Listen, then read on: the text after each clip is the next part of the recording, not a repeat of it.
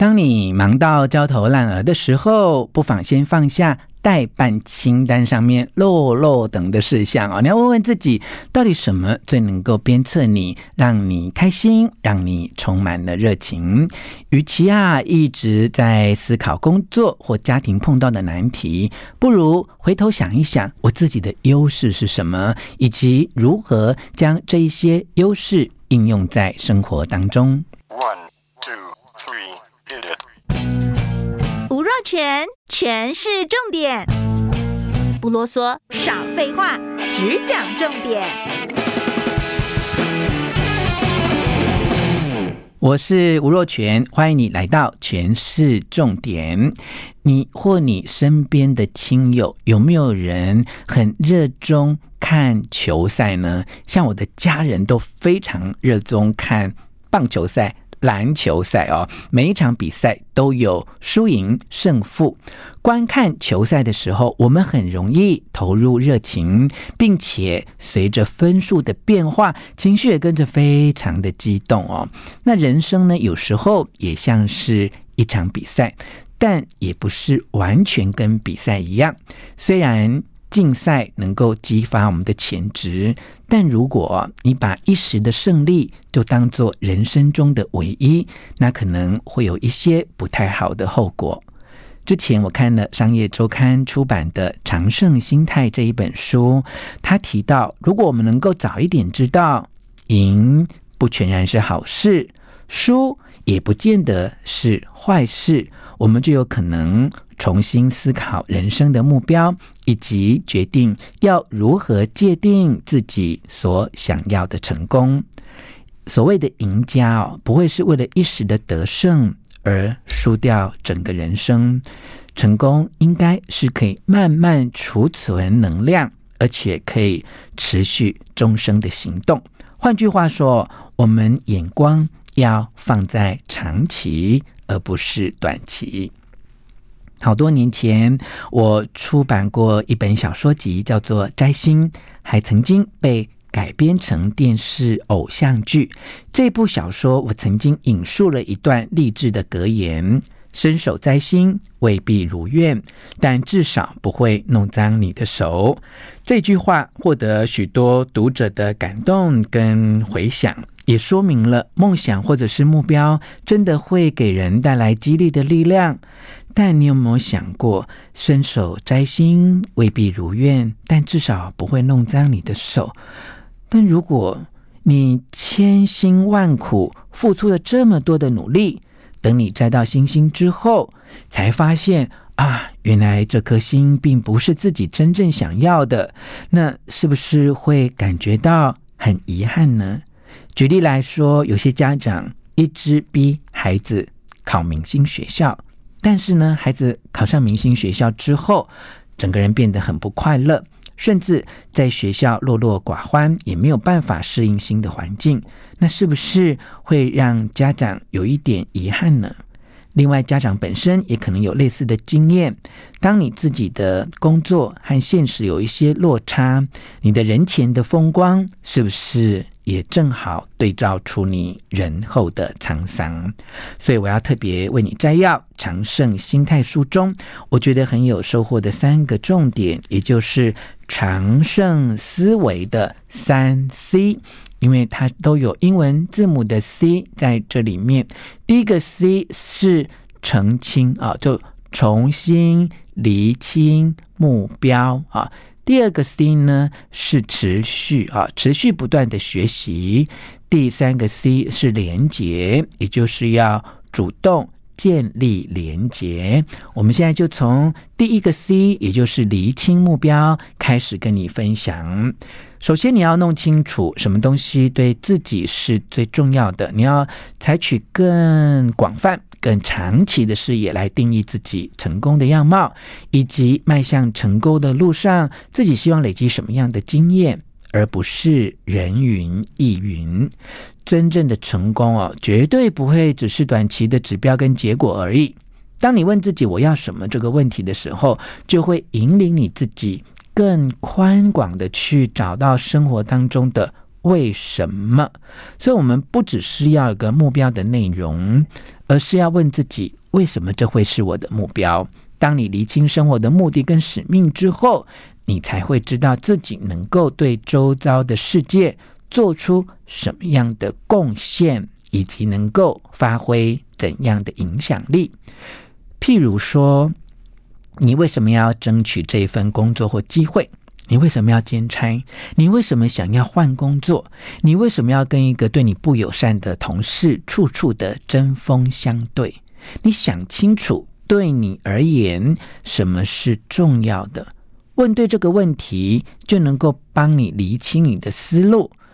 我们常常一早起来，就进入了一个被不知名的卫星所控制的自动驾驶模式。完全不假思索的按表操课，每天就进入了浑浑噩噩的忙碌的行事历里。与其这样，还不如想一想，我到底真正追求的人生意义是什么？当你忙到焦头烂额的时候，不妨先放下待办清单上面落落长的事项，先问问自己，什么最能够鞭策你？什么最能够让你开心，让你充满了热情？与其啊去思考工作或家庭一再碰到的难题，不如先回头想想我自己的优势是什么，以及如何将这些优势应用在生活中。这会让我们距离目标更近，也会活得更快乐。再来看看长胜思维的第二个重点，也就是持续不断的学习。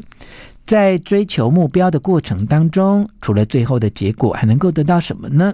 其实啊，只要你的心态够正确，除了得到目标的结果之外，你一定可以学到之前没有学到过的东西。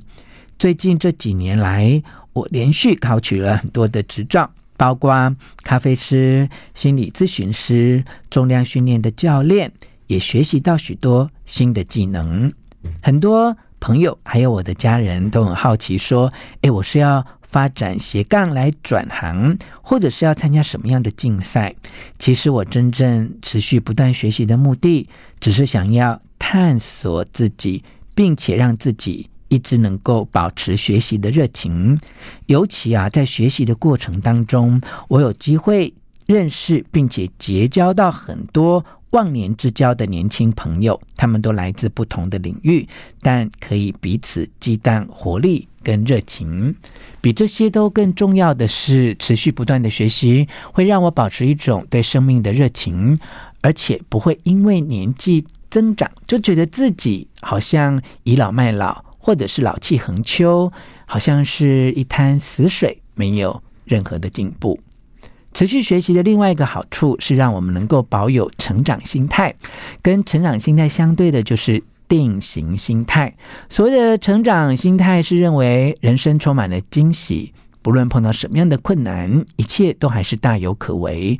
而定型心态，它讲的就是人生的格局已经大势已定，再也没有其他的可能。为什么要保持继续学习的心态？这就是为了帮助我们能够重新定义成功，而不是靠一次比赛、一个结果来决定人生的胜负。真正的成功是建立在个人不断的成长，而不是用外在的结果来定义自己。这样的想法会让我们更专注于做事的方式跟态度，让自己更加的精进，不会流于追求世俗成就的标准，让自己落于。落落长的待办事项，把自己弄得一无是处。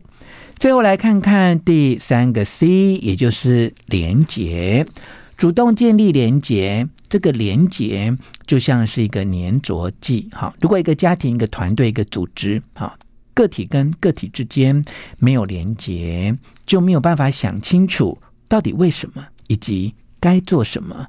举例来说，如果没有和客户、同事来建立连结，就不会持续学习新的事物，预测到新的需求，并且为未来的未知来预做准备。